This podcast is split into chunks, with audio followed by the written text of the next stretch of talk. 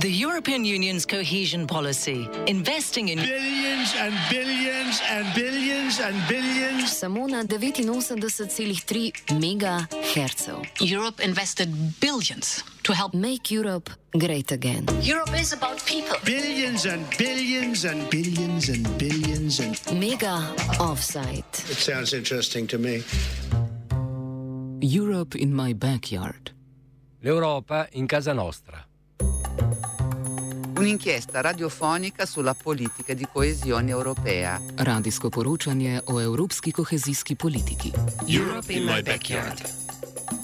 Europa en mi casa.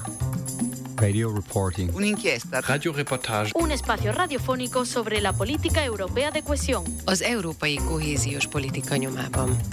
Radio reporting. Radioreportagen on European cohesion policy. über die europäische Kohäsionspolitik. Off. Delavsko naselje v Orjahk.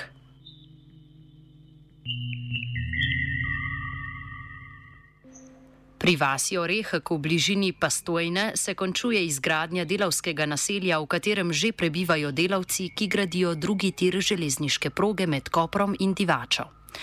Trenutno najdražji infrastrukturni projekt v Sloveniji Evropska unija sofinancira z 248 milijoni evrov. Turško podjetje Japi Merkezi, ki je eden od podizvajalcev pri gradnji drugega tira, je že lani julija začelo najprej z rušenjem starih objektov pred vasjo Orehek, kasneje pa še z gradnjo naselja. Delavsko naselje na slabih 20 tisoč kvadratnih metrih obsega spalne prostore za več kot 800 oseb z jedilnico, pralnico, ambulanto, pisarnami, prostori za počitek, molilnico, parkirišči in športnima igriščema za nogomet in košarko. Košarko, pardon. Dela v naselju še vedno potekajo. V izgradnji sta trenutno obe igrišči, temu pričajo tudi stalni prihodi in odhodi tovornjakov. Na obrobju igrišč je vse polno smeti in gradbenih odpadkov, za katere v podjetju trdijo, da so tam zgolj zaradi gradnje.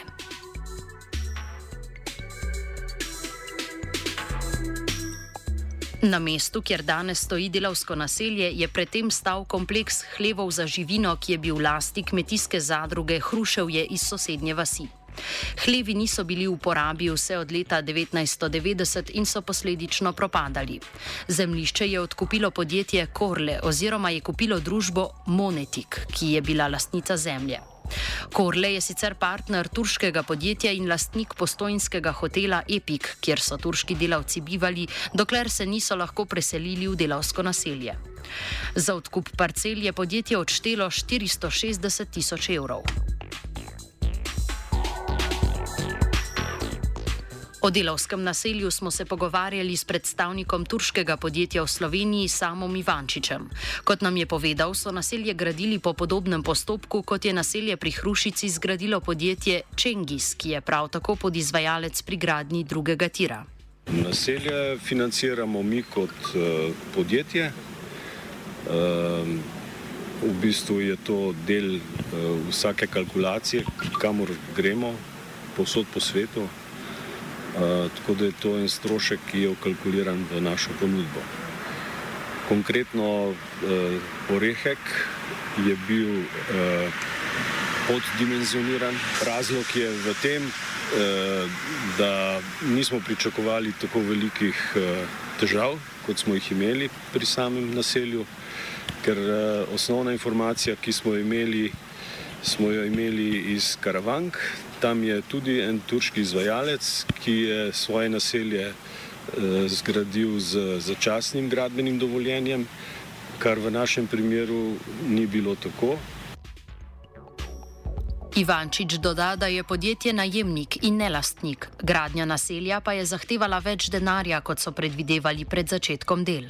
Mi smo najemnik, ne, to je pač uh, lastnik je mislim, da je ta, ki, pri katerem smo stanovali do zdaj in še stanujemo. Ja. Mislim, da so oni kupci uh, in uh, tako da tle s tem nimamo mi povezave. Aha. Mi smo samo najemniki. Mi smo predvidevali, da bo to okrog milijon dvesto. Pa je zaradi vseh teh peripetij zadeva zrasla čez dva milijona. Kmalu po začetku gradnje so se že pojavile prve težave. Podjetje je namreč začelo z gradnjo naselja brez gradbenega dovoljenja, ki jim ga upravna enota postojna ni izdala. Turško podjetje je namreč predvidevalo, da bo za gradnjo naselja dovolj začasno gradbeno dovoljenje, kot je bilo to v primeru gradnje naselja pri Hrušici. Inšpektori so ugotovili, da objekti, ki so jih gradili po uredbi o razvrščanju objektov, niso bili enostavni. Zato je podjetje za gradnjo potrebovalo gradbeno dovoljenje, ki so ga kasneje tudi pridobili. Podjetje je bilo primorano plačati kazen v višini 33 tisoč evrov. Več pove Ivančič. Mi smo začeli z začasnim gradbenim dovoljenjem, ne? na kar se je pojavil nekdo, ki je začel izsiljevati zadevo, uh, želel je preprosto denar, uh, zato da bi dal mir. Mi teh rabot ne uporabljamo v našem delu. Zaradi inšpekcijskih nadzorov, ki so ugotovili več kršitev, je moralo turško podjetje plačati že več kazni, doda Ivančič. Ja, večkrat, pa tudi še bomo, ker so zelo aktivni inšpektori. Ne?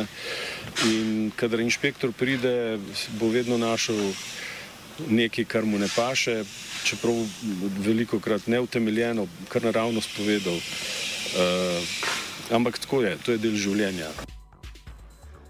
Gradbeno dovoljenje ni bila edina problematična točka za časa gradnje. Gradnja je naletela tudi na pomisleke vaščanov. Nekateri so bili proti, saj naj bi lokacija naselja lahko ogrozila vir pitne vode za celotno vas. Problematiko komentira Tina Klanšek, predsednica krajevne skupnosti Orehek. Ma, vas Orehek se večinoma oskrbuje z vodo iz bližnjega vodnega zajetja Kuretan. Če pogledamo na atlas okolja, na spletni strani Agencije Republike Slovenije za okolje, kjer so označena vodovarstvena območja, vidimo, da naselje za turške delavce ne stoji na vodovarstvenem območju. Poleg tega je v tem naselju čistilna naprava, ki naj bi delovala po vseh standardih, ki so predpisani v Republiki Sloveniji. In tudi nadzor nad delovanjem te naprave naj bi se izvajal tako, kot velevajo naši predpisi. Zato menim, da ni nobene bojazni, da bi kakorkoli uh, poselitev na tem območju vplivala na kakovost vode v naši občini. Odgovarja Ivančič. Pa se vseh teh 30 ali pa 40 let noben ni eh, spomnil, da onesnažuje eh, pitno vodo, vsa ta fekalna tlele eh, eh, polomija, ki je tle ostala za to štalo. Eh, mi smo to zadevo počistili, ekološko je zdaj nesporna, ugradili smo čistilno napravo, ki jo lahko uporabljajo tudi prebivalci Orehka, če se bojo tako odločili. Ne? Uh, tako da tle, te trditve uh, so bile brez osnove, zelo namirne, pa tudi ni prebivalec Orehka bil ta, ki je začel s tem, ampak ima samo neko nepremičnino tukaj in se je pač hotel koristiti. Trenutno v naselju živi 400 delavcev, ko bo gradnja končana, jih bo tam živelo največ 600. Trenutno jih je uh, vseh 400 približno, oziroma nekaj manj, ne? ampak uh, v, ko bo naselje v polni funkciji, uh, bo zasedenost nekaj čez 600, ampak nikoli jih ni več kot 400 notri. Ne? Zato, ker uh, v bistvu so na delu, ne? večina, tako da tu notri je vedno bom rekel, tam niti 300 ne. Predtem so delavci živeli v hotelih. Ivančič doda, da jim v naselju nudijo enake pogoje za bivanje kot v hotelu in enake pogoje za življenje, kot jih imajo doma. Pred nastanitvijo v Orehku so naši delavci morali živeti v hotelih. In to je standard, eh, ki ga nudimo našim zaposlenim tudi v naselju. Eh, naselje je v bistvu samo zato, ker eh, ljudje, ki prihajajo na delo, eh, niso samo slovenci, ampak so večinoma tudi iz Turčije in jim je pač v, nasel, v naselju jim nudimo vse, kar sicer imajo tudi doma. Gre samo za to, da se bolj doma počutijo. Delo na drugem tiru poteka cel dan, delavci pa imajo 8-urni delavnik. Nekateri sicer delajo po 10 ur na dan, predvsem tisti, ki so zadolženi za specializirana strojna dela. Neuradno se delavci na delovišče vozijo z avtobusi, ki jih pri naselju poberejo ob 7 zjutraj. Konec septembra bo skupina delavcev imela daljši dopust in se bo lahko za dva tedna vrnila v Turčijo. Mi smo najemnik, ne, to je pač uh, lastnik. Je, mislim, da je ta, ki, pri katerem smo stanovali do zdaj in še stanujemo. Ja. Mislim, da so oni kupci uh, in uh, tako da tle s tem nimamo mi povezave. Aha, mi smo samo najemniki. Mi smo predvidevali, da bo to okrog 1 200 000. Uh, pa je zaradi vseh teh peripetij zadeva zrasla čez 2 milijona. Hm. Naselje obdaja ograja, a še ni v celoti dokončana. Ograjo naj bi namestili predvsem zaradi tega, ker se naselje nahaja v neposrednji bližini gozda in je zato tam veliko divjadi. Ivančič doda, da so vaščanom obljubili, da delavci ne bodo hodili v vas, saj naj bi jih tako prosili vaščani. Jaz eh, bom rekel tako. Načeloma te ograje okrog naselja ne bi bile potrebne, če mi ne bi bili sredi gozda praktično. In neprimerno bi bilo, da se kakšen medved ali srna sprehaja tlele po naselju. Zato je ta ograja. Uh, da so naši delavci prosti v gibanju, vam lahko pove vozni park, ki ga imajo tle. Uh, kupujejo si avtomobile v Sloveniji, vozijo se prosto, edina stvar, ki smo jo domačinom obljubili, ker so nas tako prosili, je, da se delavci ne bi sprehajali po vasi. Toliko o socializaciji. Ob začetku gradnje naselja v Orehku so veliko prahu dvigale izjave krajevne skupnosti in občine postojna v medijih. Predsednica krajevne skupnosti Orehek Tina Klanšek je v izjavi za televizijo Slovenija dejala, da delavci ne bodo hodili v vas. Župan občine Postojne Igor Marentič pa, da so to delavci, ki bodo garali sedem dni na teden. Ivančič pove, da je bila to ena redkih slabih izkušenj v času gradnje. Uh, predtem smo se res z vsemi temeljito pogovorili, ker ne želimo, da bi kdo bil s kakšnim slabim občutkom tukaj. In uh, edini slabi občutek, vsaj z moje strani, je, je bila ta želja vaščanov, da se naši delavci ne bi sprehajali. Pa vem, da ni bilo to v večini. Tudi če je bil samo eden, bomo to željo upoštevali, dokler se ne premisli. Tina Klanšek pa sedaj trdi, da so bila stališča krajevne skupnosti napačno povzeta, saj vaščani niso nikoli zahtevali prepovedi vstopa delavcev v vas. Ma jaz mislim, da se zdaj, ko so ti delavci prišli sem v to naselje, uh, se vidi, kako uh, so te izjave bile povzete in tudi ti novinari bi lahko prišli preveriti, ali jim svet krajevne skupnosti preprečuje kakšno ugibanje, kot uh, je bilo predstavljeno uh, strani med. Bi predlagala, da bi prišli preveriti in vprašati uh, te turške delavce, ali jim omejujemo uh, prihode v vas. Še nekaj o sodelovanju krajevne skupnosti in delavcev. Delavci pridejo v vas, delavci so prejšnjo soboto, smo imeli te tradicionalne kromblove dneve, uh, bili na naši prireditvi, so se nam zahvalili za prijeten sprejem so nam prinesli baklavo, tako da uh, to je tisto, da pravo, kar se dogaja tukaj. Turško podjetje je v zameno za to, da lahko gradijo delovsko naselje, krajevni skupnosti Orehek ponudilo 20 tisoč evrov za vsako leto, ko bodo bivali v naselju ali izvedbo projekta po želji vaščanov za isti znesek. Ideja podjetja je bila, da bi vas priklopili na, na malo čistilno napravo za odpadne vode, ki je del delovskega naselja. Mi smo jim dali uh, dve možnosti. Eno je, da jim zgradimo kanalizacijo in jih priključimo na uh, čistilno napravo, ki jo imamo tukaj. Ampak to je uh, povezano z uh, prostorskim načrtom lokalnim, ki pa ne predvideva, nažalost, da se, da se to lahko zgodi. Uh, kot drugo opcijo smo jim ponudili denarna sredstva, da jim vsako leto damo uh, nek denar in to prvega so že dobili ne, pred, pred koncem leta.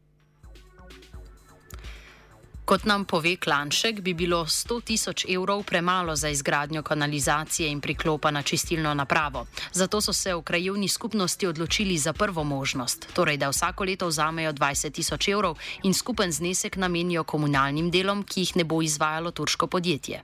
Tudi oni nam niso tega obljubili v celoti. Nam so obljubili ali 100 tisoč, ne 20 tisoč na leto, ali pa v isti vrednosti njihovo delo za en projekt, katerega bi mi izbrali. Recimo, Če bi, ne vem, lahko pogovarjali smo se tudi o tem, ali podporni zid, ali neka dela pri gradu Rehe. In potem na koncu smo dosegli dogovor, da uh, nam nakazuje ta sredstva. Kako bo krajevna skupnost, ki ima nekaj prek 200 prebivalcev, porabila 100 tisočakov in čemu jih bo namenila, torej ostaja nejasno. Klanšek namreč trdi, da se bodo vseeno poskušali dogovoriti z občino, da bi vas v prihodnosti priklopili na čistilno napravo, ki so jo postavili v delovskem naselju. Mi se bomo potrudili in uh, se bomo uh, z občino oziroma se z občino že dogovarjamo, če bo možnost, uh, da bi se navezala ta kanalizacija na to malo komunalno čistilno napravo, ker je uh, zadost velika, da bi sprejela tudi te enote. Najprej je treba izvesti projekt za celovito infrastrukturno obnovo vasi, šele na to bo lahko občina začela z izvajanjem priključitve vasi na čistilno napravo. Klanšek pravi, da je potrebno rešiti še lastništvo čistilne naprave, saj je ta v lasti turškega podjetja. Sam tle je treba eh, zdaj najprej, eh, najprej je treba narediti projekt. Projekt za celovito infrastrukturno ureditev vasi. In ena varijanta tega projekta bo tudi navezava sistema odvajanja fekalnih eh, voda na čistilno napravo, ki zdaj ne bi delovala tam v naselju kamor so ti turški deluci. Ker ta naprava je vseeno še v njihovi lasti, ni v lasti občine postojna in bo treba se dogovoriti ali za najem ali za odkup ali karkoli. Tako da je še veliko, veliko potrebnega, uh, preden bomo prišli do tega. Delavci bodo v naselju bivali naslednjih pet let, po možnosti še kakšno več, če se bo gradnja drugega tira nadaljevala tudi po izteku projekta. Po neuradnih podatkih primorskih novic naj bi na tem mestu v prihodnosti občina postojna zgradila dom za upokojence. A kot povdarja Klanšek, je vse odvisno od novega prostorskega načrta. O tem bo odločal občinski svet občine postojna. Trenuten podroben prostorski načrt je sprejet za obdobje petih let, to je od 2021, kar je bil sprejet do 2026. Uh, in 2026 bo treba odločiti na občinski ravni, uh, če bo kakšen interes, kaj se bo tam delalo, bo o tem odločil občinski svet, kar se je zdaj odločil. Moramo tudi tu vedeti, da tu je privat lesnina in kar se bo o, lastnik odločil, kar bo želel tam delati, tu bo mogel predložiti načrte in potem bo pa v rokah o, svetnikov, kaj se bodo odločili. Lahko podajamo kot vaščani in kot o, svet krajovne skupnosti imamo pristojnost podajanja mnenja ne pa soglasja. Ne? Da, sicer nam je obljubljeno, da bo naše mnenje upoštevano, vendar pristojnost odločanja ima pa občinski svet. Se pa mora obvezno sprejeti občinski pro, podrobni prostorski načrt za to območje po petih letih. Tako je zdaj. Za to naselje velja pet let, to je do leta 26. Do konca leta 2023 bo delavsko naselje obratovalo s polno kapaciteto. Transparentnost izgradnje naselja je vprašljiva že od začetka. Podjetje je za pomiritev in tišino krajovni skupnosti, ki predstavlja okoli 200 vaščanov, pripravljeno plačati 100 tisoč evrov in več. O pogojih v naselju, v katerega nas sicer niso spustili, veliko povedo predvsem izjave predstavnika podjetja, ki večje število inšpekcijskih kršitev vidi kot nekaj običajnega in kot prepreko veliko v nadaljevanju gradnje, ne pa kot problem življenjskih pogojev delavcev. Mega Offside je pripravil Premrov. Europe in my backyard. L'Europa in casa nostra. Un'inchiesta radiofonica sulla politica di coesione europea. Radijsko poročanje o evropski kohezijski politiki. Europe in my backyard. Europa en mi casa. Radio reporting. Un'inchiesta. Radioreportage. Un espacio radiofónico sobre la política europea de cohesión. Az európai kohéziós politika nyomában. Radio reporting. Radioreportagen on European Cohesion Policy. Über die europäische Kohäsionspolitik. Projekt podpira Evropska komisija. Super. Zdaj, moje prvo vprašanje bi bilo vse, kar pomenilo, no, skoraj. Um, v bistvu, kako je prišlo do tega, da je Orehek postal tisti kraj, da se je začelo tam graditi in v bistvu, kakšna je, kako so bili neki ti odnosi z tem podjetjem in uh, z vami, s krajovno skupnostjo, no, če lahko malo opišete. Tako. Uh, ta del Orehka je pozidan že okoli 70 let. Najprej je bila tukaj farma, ker so se ukvarjali z govedorejo. V 90-ih letih prejšnjega stoletja je farma začela propadati in območje je dobivalo vedno bolj žalostno podobo. Že leta 2010 je bil sprejet občinski prostorski načrt, ki predvideva za to območje stanovanjsko gradnjo za posebne namene in sprejetje podrobnega prostorskega načrta v primeru, če naj bi prišlo do lete. Tako se je lansko leto pri nas v krajovni skupnosti Orehek oglasilo turško podjetje Japi Merkezi, ki je bilo izbrano za partnerja pri gradnji drugega tira in bi si tako tu v bližini Orehka postavilo naselje za svoje delavce. Svet krajovne skupnosti Orehek je podal pozitivno mnenje na predstavljen projekt in nadaljni postopki so stekli. Danes tu stoji naselje, ki še ni čisto dokončano, dobiva pa vedno bolj urede, urejeno podobo. Aha, super. Zdaj, um, bilo je dosti problemov s, tem, s to gradnjo, ne, od grebenega dovoljenja in tako dalje in tako dalje. Zdaj v teh, uh, vseh teh izjavah za javnost in v raznih uh, člankih, ne, je bilo uh, nekaj, kar je bilo omenjeno tudi to, da so nekateri posamezniki iz, iz vasi, pa tudi ljudje, ki imajo tam te nepremičnine, tako da so proti temu, kar bi lahko mogoče malo bolj objasnili, kaj in zakaj so bili proti in koliko je bilo recimo teh vaščanov in vaščank. Na vas orehek se večinoma oskrbuje z vodo iz bližnjega vodnega zajetja Kureta. Če pogledamo na atlas okolja, na spletni strani Agencije Republike Slovenije za okolje, kjer so označena vodovarstvena območja, vidimo, da naselje za turške delavce ne stoji na vodovarstvenem območju. Poleg tega je v tem naselju čistilna naprava, ki naj bi delovala po vseh standardih, ki so predpisani v Republiki Sloveniji. In tudi nadzor nad delovanjem te naprave naj bi se izvajal tako, kot veljevajo naši predpisi. Zato menim, da ni nobene bojazni, da bi kakorkoli uh, poselitev na tem območju vplivala na kakovost vode v naši občini. Mhm, dobro, ampak um, koliko pa recimo, koliko je bilo tak nekih uh, ljudi, ki so bili proti temu, je bilo to, ne vem, tretjina vrščanov, mm. ne vem, deset vrščanov, koliko je bilo to recimo ljudi, ki so bili proti temu? Ma, uh, Tako, krajovna skupnost Orehek se je odločila sklicati sestanek cele vasi. Na ta sestanek smo povabili na krajovno običajen način prav vse vrščane. Tega sestanka se je udeležilo 37 krajanov. Tako da je bilo zadoščeno 5% volivnih upravičencev, ne, kar zahteva statut občine Postojna.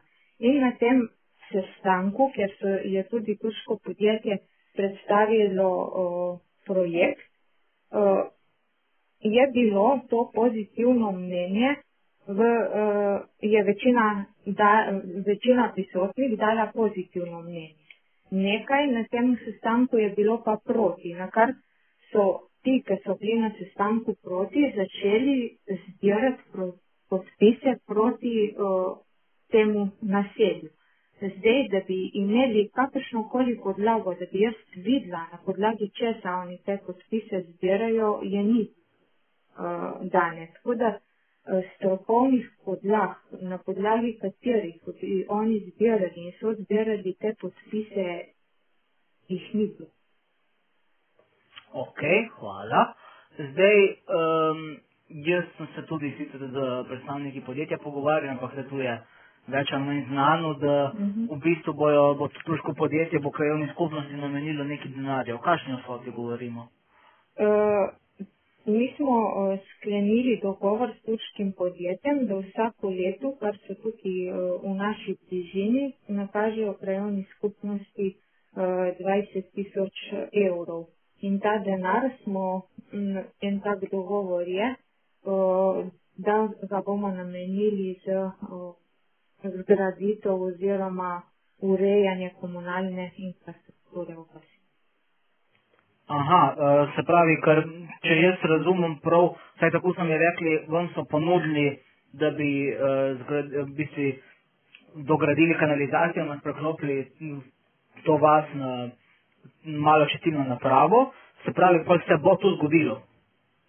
Uh, glejte, če mi uh, teh 20 tisoč pomnožimo pet let, uh, kar ne bi bili tukaj pri nas, je to 100 tisoč evrov. Oni so nam ponudili, ali teh 100 tisoč evrov oziroma 20 tisoč evrov na leto nakažejo na krajovno skupnost, ali pa v isti vrednosti naredijo nek projekt, za katerega bi se vaščani sami odločili.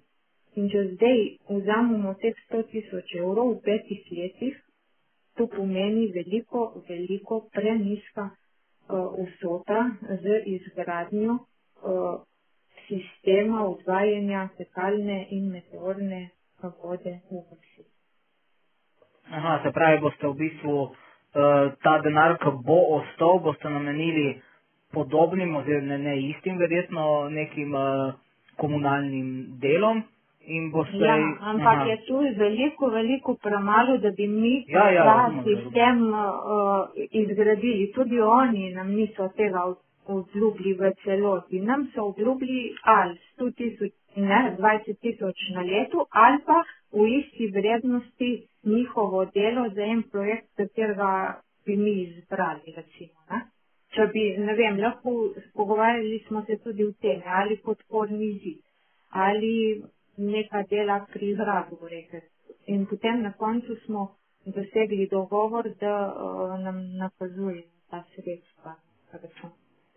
Aha, ok, in se pravi, pol sta mesecnici ste verjetno vi le že pomagali pri izgradnji teh ostalih nekih komunalnih potreb. Na tako, ja. Uh, v bistvu se je tukaj ta infrastruktura, je in vodovod, in elektrika, in meteorne vode, in fekalne vode, nekaj v tej smeri, no, za infrastrukturo pogasi. Ne bo pa tu recimo povezano z recimo malo čistilno napravo, kaj ima podjetje tam postavljeno v naselju? Uh, mi se bomo potrudili in uh, se bomo uh, z občino oziroma se z občino že dogovarjamo, če bo možnost, uh, da bi se navezala ta kanalizacija na to malo komunalno čistilno napravo, ker je uh, zadost velika, da bi sprejela tudi te enote.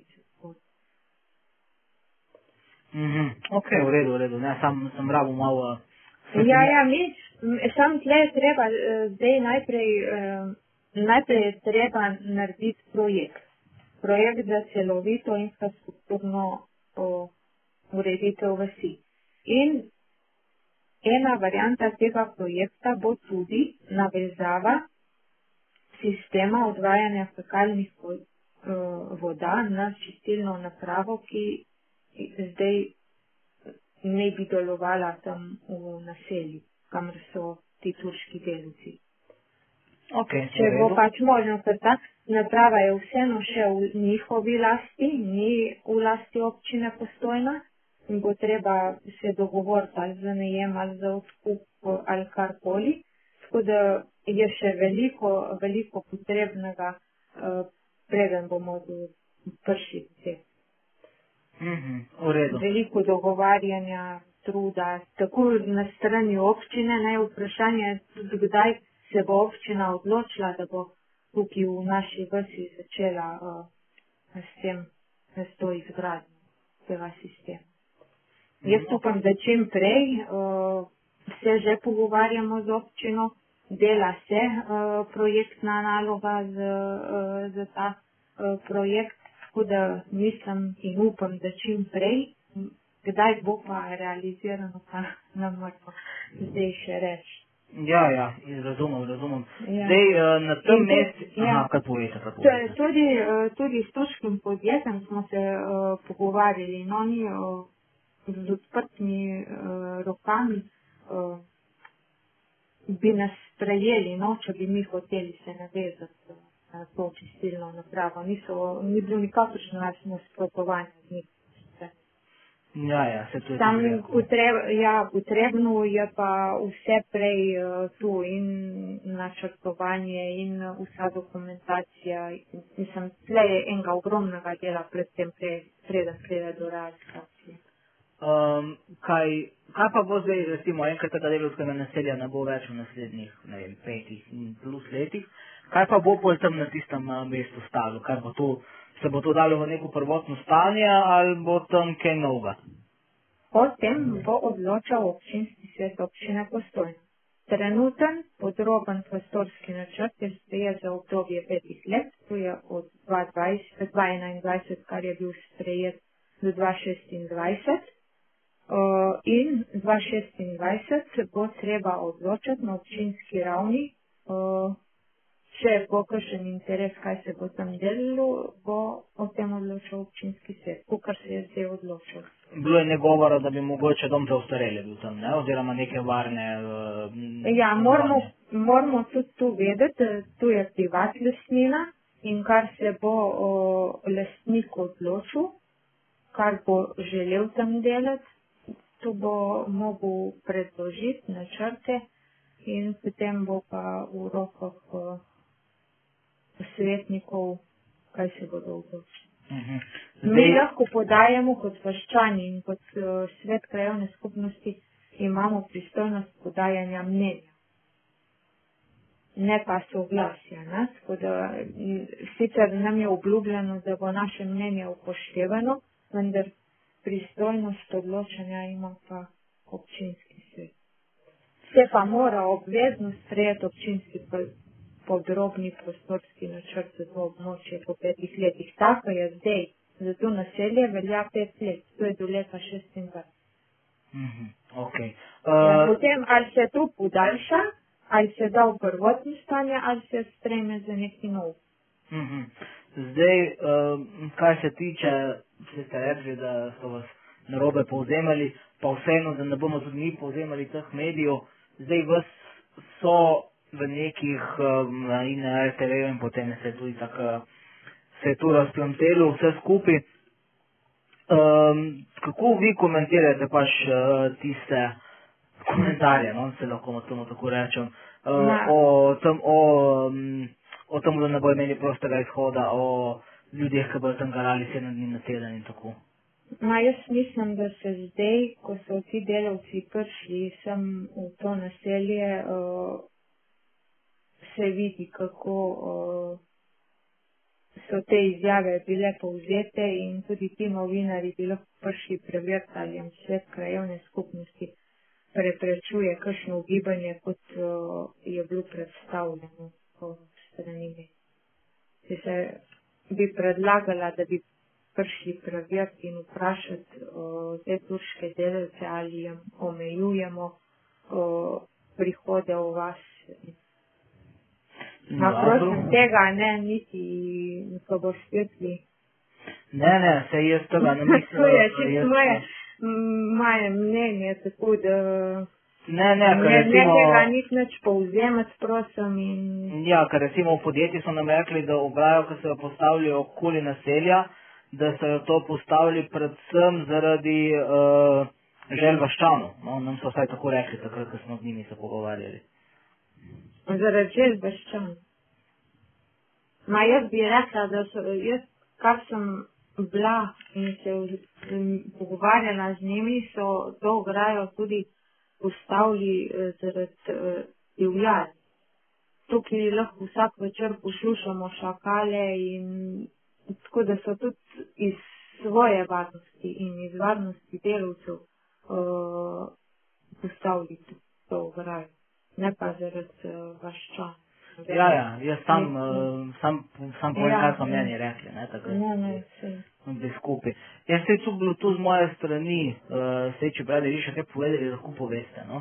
Če se ne, ne, jaz, mislim, uh, v, v zvezi s tem, jaz prosim vas, da ne nič povzemati, ne nič objavljati in tu delavci pridejo v vas, delavci so prejšnjo soboto, smo imeli te tradicionalne knoblove dneve, bili na naši prireditvi, so se nam zahvalili za prijeten sprejem, so nam prinesli baklavo, tako da to je tisto, da pravo, kar se dogaja tukaj in kar pa pišejo in kar so poročali novinarji. Dobro, v redu, hvala lepa, tudi tu z moje strani, upam, da vam nesem preveč vikenda v hradu. Ma ne, ne, se. Dokler gre za en korekten odnos, meni ni problema, kadar pa pridejo manipulacije ven. Razumem, razumem. Je vse, ja.